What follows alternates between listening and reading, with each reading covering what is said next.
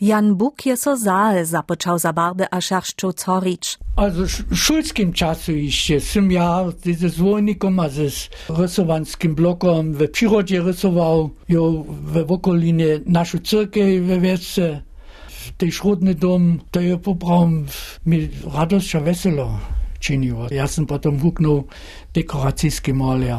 Leto je tym połowaniu dziełał, potem dobysze do wojny.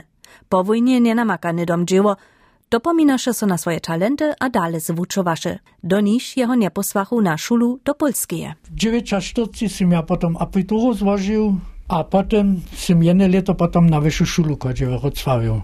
Ja sam studował e, na malarstwo. 50 potem mój dyplom złożył w Treczanach.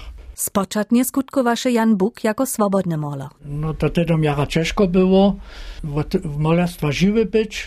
Tak, so sam ja potem so rozsudził na serbskiej rozszerzonej wyższej szuli niekotre godziny podawać w rysowaniu.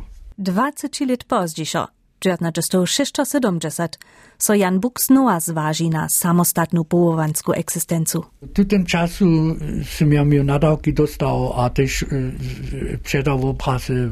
Tak so sam ja o to miał żyło być. Ja sam z grafito czynił, potem mosaiki, Barbajte szklinčane okna. W uspech nie da było na siebie czekać. Jany Buki z Poszczychu 1980 myto Cichińskiego, 1994 budyskie wumiłstwo myto. Jemu bie 70, jakobu jemu wosebite przypoznacze szersze zjawności sposzczene, wumiłstwo myto hornie w Užice 1995.